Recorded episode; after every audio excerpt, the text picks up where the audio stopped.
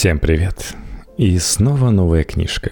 Современники и потомки обвиняют Николая Чаушеску во многих грехах. Он вывез из страны и разместил в швейцарских банках 1 миллиард долларов. Присвоил звание полковника национальной армии любимой собаки. Пользовался в своем дворце золотыми кранами, ванной и унитазом. Контрастным фоном этих обвинений служит нищета румынского народа, которую в 80-е годы отмечали даже не слишком притязательные советские туристы. При этом за всю историю румынского государства с момента его основания в 1859 году единственным периодом, когда Румыния могла проводить самостоятельную внутреннюю и внешнюю политику, было правление Чаушеску – Почему же соотечественники не оценили этого достижения гения Карпат и расстреляли его вместе с супругой Еленой 25 декабря 1989 года во дворе армейской казармы города Торговиште? Заслужила ли чита Чаушеску подобную участь? Были ли иные варианты развития событий в ходе декабрьской революции – Могли ли Николая и Елена Чаушеску избежать расправы и спастись? Этим и другим вопросам современной истории Румынии посвящена книга «Последние дни» Николая и Елены Чаушеску. Автор Зураб Тодуа. И да, это издательство «Нестор История», свежая 2021 года книга.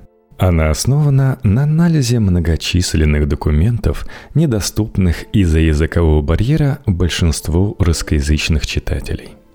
От автора. Когда в декабре 1989 года по советскому телевидению передали репортаж о столкновениях в Тимишуаре, а затем и в Бухаресте, всем стало понятно, что волна глобальных перемен, поднятая Горбачевской перестройкой-перестрелкой, докатилась и до Румынии – но мало кто ожидал, что смена строя будет сопровождаться настоящими боями на улицах столицы и других городов, которые приведут к многочисленным жертвам. Главными виновниками трагического поворота в истории Румынии в те дни воспринимались супруги Чаушеску. Бегство Николая и Елены, их задержание, затем суд и скоропостижная казнь поначалу выглядели как закономерное возмездие истории и народа. Тем более, что столкновение в городах сразу после этого прекратилось. Единственное, что выбивалось из этого логического ряда событий по схеме борьбы нового прогрессивного со старым и реакционным – это поведение Николая и Елены Чаушеску на так называемом суде Чрезвычайного военного трибунала – даже по кадрам, продемонстрированной по румынскому телевидению усеченной версии процесса, было видно, что Николая и Елена в сложнейшей жизненной ситуации ведут себя спокойно и очень достойно. Это впечатление тогда запало глубоко в память, и я дал себе слово когда-нибудь исследовать события декабря 89 в Румынии по возможности обстоятельно и объективно – и первая возможность прикоснуться к данной теме появилась после начала работы над книгой «Молдавия и молдавские коммунисты. Политическая хроника переломной эпохи 1988-2008». Понятно, что рассматривать историю Республики Молдова без изучения фактора Румынии значит обрекать работу на незавершенность. В книге «Отношениям Республики Молдова и Румынии» посвящена отдельная глава – и в этом контексте обстоятельно был изучен период правления Николая Чаушеску. Вторая возможность появилась в 2009 благодаря участию в съемках документального фильма студия «Алекс Фильм». Николая Чаушеску «Смертельный поцелуй Родины». К 20-летию событий в Румынии небольшой, но весьма профессиональный коллектив студии по заказу телеканала «Россия» снял документальный фильм – по-моему, работа получилась весьма содержательной и является одной из самых удачных в этом жанре. Надо сказать, что документальных фильмов по данной теме снято около десятка. Полагаю, лента студия Алекс Фильм одна из лучших. без конъюнктуры и с минимальным числом мифов. Правда, создатели не избежали моды на реконструкцию событий, которая, как мне кажется, порой вредит повествованию – тем не менее, этот фильм максимально достоверно исследовал историю пребывания власти Чаушеску и его свержения. Авторам удалось отыскать и снять на камеру всех основных участников декабрьских событий, в том числе главного члена расстрельной команды Иопела Боеру, бывшего президента Румынии Иона Ильяску, бывшего премьер-министра Петре Романа, бывшего члена трибунала Джилу Войкана Войколеску, того самого, который сыграл ведущую роль в организации суда и расстрела Читы Чаушеску. Удалось найти даже водителя дачи Николая Петришора, который на своей машине вместе с Николая и Еленой 22 декабря 1989 года колесил по окрестностям города Торговиште. Конечно, нельзя не отметить особо и закадровый голос известного российского актера Сергея Чанишвили. В документальном фильме хорошо поставленный правильный голос – половина успеха. Мне в этом фильме довелось выступить в качестве эксперта по истории постсоветского пространства и социалистического блока. Кроме того, создатели фильма использовали для составления сценария отдельные фрагменты моей книги «Молдавия и молдавские коммунисты». И сей факт мне, безусловно, был приятен. Третий подход к теме уже с конкретным замыслом создания книги состоялся в 2015-2019 годах. В моей политической деятельности в Республике Молдова как раз наметился перерыв, и появилась возможность в полной мере переключиться на творчество и науку. В эти годы мне довелось многократно побывать в Румынии, принимая участие в различных конференциях и просто с целью изучения темы. Состоялось множество встреч с очевидцами и участниками событий, авторами исследований. За это время я знакомился с многочисленными документами, которые уже были опубликованы или готовились к публикации. В 2020 году накопленного материала уже было достаточно, чтобы приступить непосредственно к работе над текстом. К сожалению, пандемия COVID-19 внесла свои коррективы в планы. От намерения поработать в архивах Румынской коммунистической партии РКП пришлось на время отказаться – Впрочем, может быть, эпидемиологическая ситуация рано или поздно изменится к лучшему, и появится возможность дополнить книгу важными и интересными материалами для румынского издания. Следует особо отметить, что сам ход революции и драматическая история супругов Чаушеску на протяжении прошедших трех десятилетий неизменно привлекала внимание историков, журналистов, политиков – было опубликовано множество статей, книг и, что особенно важно, сборников документов. Тем не менее, при наличии разных точек зрения в 90-е годы преобладал подход безусловного осуждения режима и его лидера – Попытка поставить под сомнение расправу над супругами Чаушеску воспринимались с подозрением. В определенной мере такой подход отвечал интересам тех, кто после 1989 года пришел к власти – Однако в последние 10-12 лет в румынском обществе произошло переосмысление всех связанных с революцией 89 года событий. Свержение Чаушеску уже не воспринимается так однозначно, как это можно было наблюдать ранее. Все больше исследователей утверждают, что это был верхушечный переворот – который давно вызревал внутри РКП и в окружении Чаушеску, и события в Тимишааре лишь ускорили его начало – Другие считают, что замысел свергнуть Чаушеску появился уже после начала беспорядков в Тимишааре. Как бы то ни было, основные организаторы и участники суда были осуждены. Так, например, уже ныне покойный генерал Виктор Стенкулеску. В отношении других судебное преследование продолжается. На старости лет ответ пришлось держать Ильеску, Вайкулеску и некоторым другим – в процессе работы одна из главных трудностей состояла в том, чтобы уйти от предвзятого подхода, навязанного скороспелыми книгами и статьями о злобном диктаторе, ограниченном субъекте, необразованном карьеристе. В то же время необходимо было избежать приукрашивания исторических событий под влиянием естественного сочувствия к людям, которых незаконно и незаслуженно повели на скорую расправу. В ходе исследования меня ожидали удивительные открытия, как это часто бывает во время погружения в тему. Как правило, при изучении истории послевоенной Румынии внимание экспертов и заинтересованных читателей фокусируется на десятилетии режима жесткой экономии в 80-х годах – Страна в описании этого времени предстает депрессивной, мрачной и унылой. Но Румыния не всегда была такой. Был и период расцвета, период, который не любит вспоминать те, кому бы очень хотелось, чтобы Чаушеску вошел в историю только со знаком минус – даже относительно поверхностное ознакомление с историей послевоенной Румынии показывает, что в 1960-1970-х годах страна переживала социально-экономический и культурный подъем. Из-за этого даже пришлось изменить название третьей главы. Третья глава называется «15 блистательных лет» 1965-1980. Особое внимание было уделено времени перехода от расцвета к стагнации и кризису. Затем, конечно же, понятный интерес вызывали действия руководства Румынии после 1985 года когда начались изменения в Советском Союзе, которые затем перекинулись на страны Восточного блока. Наиболее подробно были исследованы декабрьские дни 1989 года – Главные вопросы, которые меня интересовали, в какой момент события приняли необратимый характер?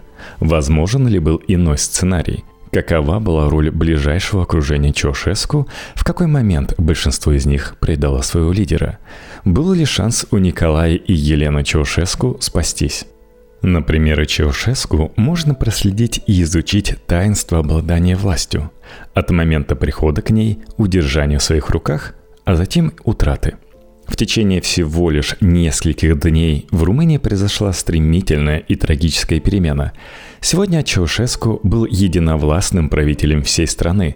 На завтра уже стал преследуемым и гонимым всем человеком, для которого вряд ли 22-25 декабря 89 нашлось бы во всей Румынии хотя бы какое-то убежище – в 10 главе «Секреты власти» приводится сравнение опыта пребывания у власти Чаушеску с опытом лидеров других государств. В этом списке политических деятелей есть и те, с которыми мне довелось пообщаться лично во время поездок по горячим точкам бывшего СССР в 90-е годы и в начале нулевых. Это не просто занимательная, а прямо скажем вечная тема. Как жить и властвовать, как власть удержать и как из нее уходить. В 10 главе приведен уникальный материал. Ведь большинство политиков, которые управляли странами и судьбами миллионов людей 30-40 лет назад, либо уже ушли из жизни, либо доживают свой век, отставленные отдел и зачастую забытые. Остались их дела, опыт, пример в назидание ныне действующим политикам – Несмотря на то, что тема революции 89 года в Румынии на протяжении всех последующих лет оставалась в центре внимания, вышло множество книг, статей, изданы сборники документов, действует музей тоталитаризма, для исследования открыты архивы ЦК РКП.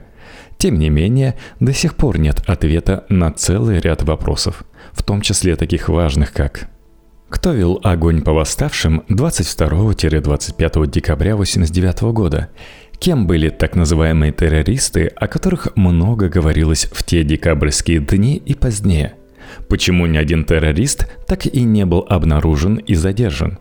Почему маршрут вертолета, на котором бежал Чаушеску, был таким странным – по итогам исследования я высказываю свою гипотезу на этот счет, и она в некоторой степени совпадает с версией, к которой пришло румынское правосудие в последние годы. Здесь мне еще раз повезло – в неизвестных доселе обстоятельствах бегство Чаушеску удалось разобраться благодаря удивительному, своевременному, но тем не менее случайному знакомству с очевидцем и участником тех событий уже с советской стороны, с человеком, который был причастен к организации побега Чаушеску и его супруги из Бухареста 22 декабря 1989 года. По ряду причин я не могу назвать имя этого человека, однако его рассказ правдив, полностью подтверждается другими фактами и свидетельствами и проливает свет на обстоятельства последних часов Чаушеску в Бухаресте.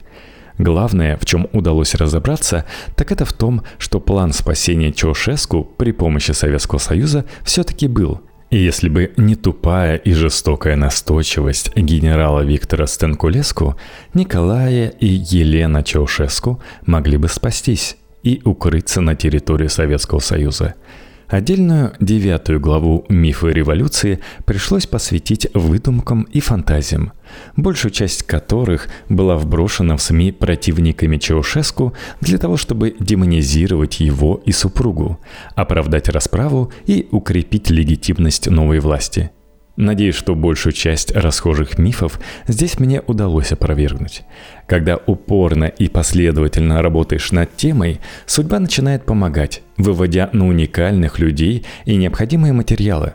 Выход этой книги вряд ли был бы возможен без содействия и консультации румынского историка и писателя Алекса Михая Стоенеску, автора целой серии трудов по истории Румынии, в том числе по истории румынской революции – Весьма полезны были советы и рекомендации профессора университета имени Лучиана Блага города Сибиу Иуджена Стрюцу, который одновременно является также и руководителем лаборатории по изучению Приднестровского конфликта. Интересны и познавательны оказались беседы с видным румынским дипломатом, чрезвычайным и полномочным послом Ионом Ангелом – Общение с моими румынскими друзьями, их советы и оценки были незаменимы в работе над темой. Благодаря им удалось разобраться в некоторых сложных моментах декабрьских событий. По итогам общения я запомнил заметками и конспектами несколько своих блокнотов, которые впоследствии очень пригодились в работе над книгой. За все это я им безмерно благодарен и надеюсь на плодотворное сотрудничество в деле подготовки румынского издания книги. Мне повезло получить доступ к полной записи судебного процесса над Николая и Елену Чаушеску, которая была показана по румынскому телевидению в конце декабря 1989 года и записана на видео прямо с экрана одним из любознательных туристов. Разумеется, была использована стенограмма судебного процесса, а также весьма любопытная стенограмма последней встречи Михаила Горбачева и Николая Чаушеску, которая состоялась всего за несколько дней до волнений в Тимишуаре. В работе над книгой были востребованы данные румынских исследователей, а также труды историков из других государств, в том числе и России – Николай Чаушеску, безусловно, не был невинной жертвой. Но, конечно же, не является тем жутким персонажем, который из него лепили власти Румынии много лет. Его судьба во многом поучительна, но не только в качестве примера другим авторитарным лидерам. Это аналогия, с которой с легкостью прибегают некоторые авторы книг, статей и документальных фильмов примитивно – и особенно, на мой взгляд, это очевидно сегодня.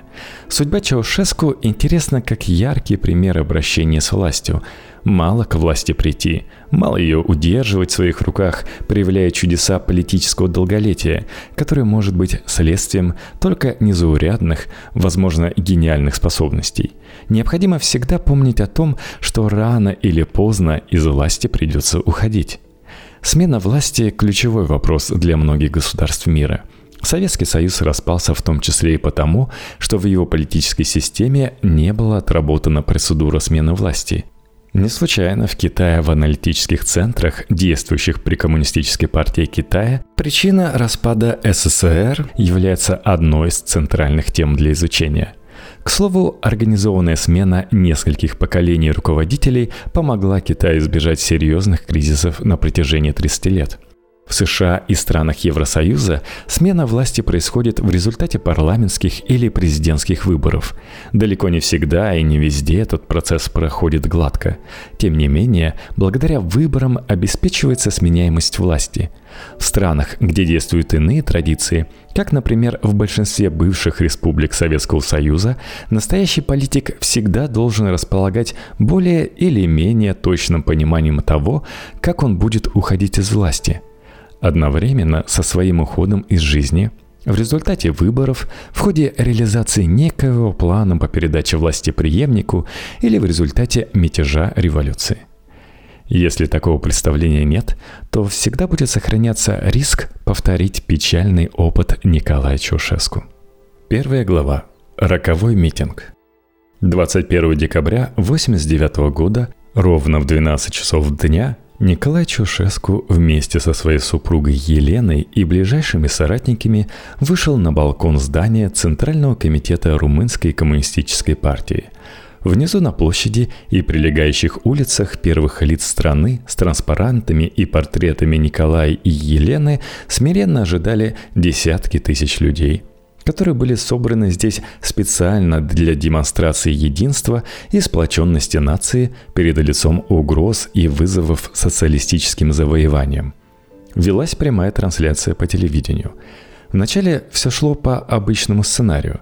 После вступительной речи мэра Бухареста Барбу Петреску, которая изобиловала здравицами в честь лидера страны и партии, Николай Чаушеску начал свое выступление – Румынский лидер считал идею проведения митинга удачным решением. Это событие должно было показать всему миру твердость руководства Румынии, его готовность противостоять беспорядкам, которые 15-17 декабря произошли в Темешуаре и некоторых других городах. Но главное, митинг должен был продемонстрировать всем, что народ поддерживает его, верит в него и готов идти с ним и дальше – у Николая и Елены не было и тени сомнения в том, что будет именно так и никак иначе. Николай Чаушеску был спокоен и уверен в себе. Воспоминания грели его сердце. 21 год назад он стоял на этом же балконе и произносил свою знаменитую речь с осуждением ввода войск государств, участников Варшавского договора в Чехословакию. Тогда это был его звездный час – который прославил Чаушеску на весь мир. Ведь произошло по-настоящему сенсационное событие. Страна социалистического лагеря осмелилась пойти против воли Москвы. Причем сделано это было не в узком кругу, кулуарно, а демонстративно, на многолюдном митинге. В Чехословакии происходит большая ошибка, нет и не может быть оправдания военному вмешательству во внутренние дела братского социалистического государства. Никто из них не имеет права указывать, каков должен быть путь социалистического строительства в каждой отдельной стране, заявил тогда Чаушеску. Тот день принес ему славу, колоссальный авторитет и уважение внутри страны и особое отношение западного мира. Румыны гордились своим лидером – Мало того, что он был молод и энергичен, но был способен, как оказалось, на решительные и героические поступки. Это был период, когда в разных слоях населения, в том числе среди интеллигенции, стали преобладать искренние симпатии к лидеру страны.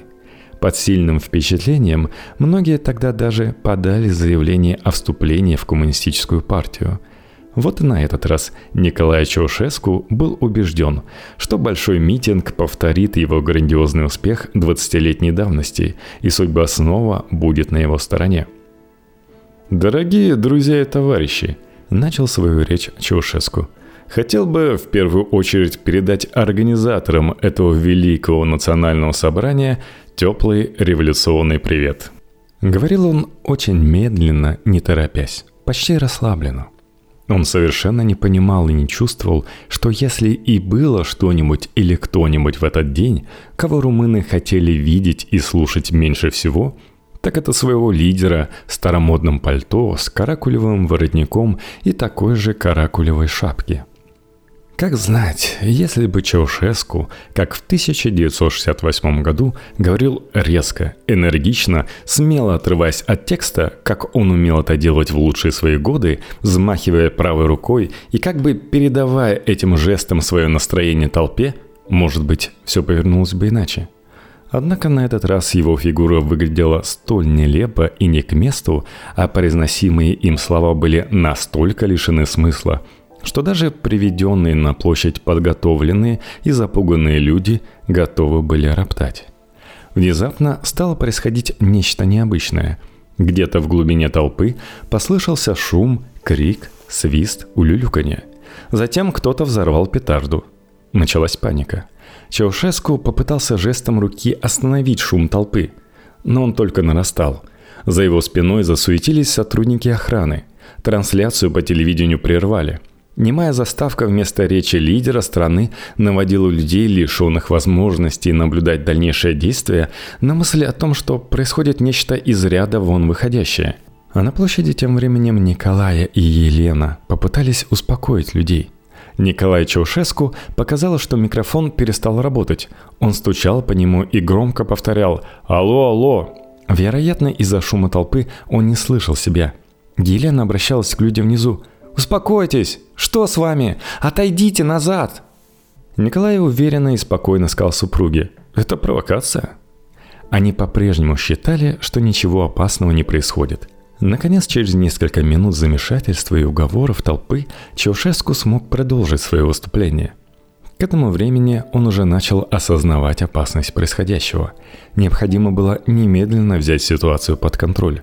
Но произносить то, что ему заранее приготовили помощники, было явно неуместно. И Чаушеску стал импровизировать прямо на ходу. В условиях нарастающего стресса речь с чистого листа ему давалась с трудом – что еще более усиливало впечатление неуверенности лидера.